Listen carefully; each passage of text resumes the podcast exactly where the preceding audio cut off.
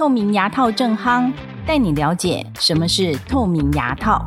我们请到齿颚矫正专科唐伟旭医师，告诉大家最想知道的矫正知识。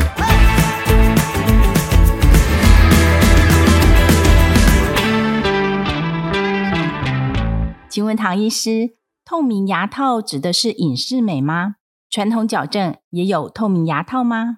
其实传统矫正也有透明的矫正器。瓷的矫正器它就是透明的。3M 有一套矫正器，Ceramic Brackets，他们曾经用 Tom Cruise 来做了一些小的矫正。那如果讲到透明牙套的话，我们现在讲的话，应该像是隐适美这一种是完全透明的矫正器。这几种的目的其实都是为了美观，可是它的机械力学系统是不一样的。这个我们在名称上面的话，可能要有一个比较清楚的分类。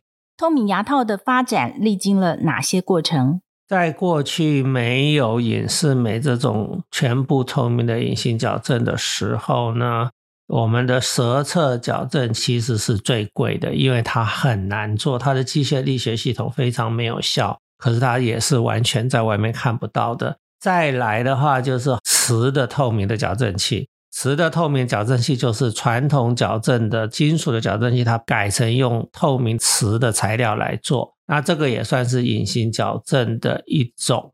到后来再发展到像现在隐适美这一种模式，就是全部都是一个完全透明的矫正的方式。这是最近这差不多三十年来发展的比较新的一种模式。那么透明牙套疗程会很贵吗？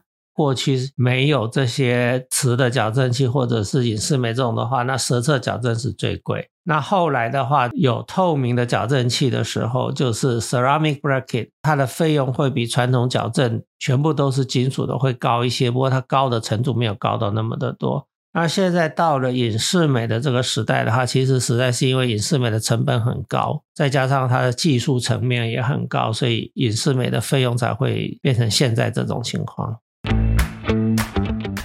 本节目由上城齿颚矫正中心专业分享中。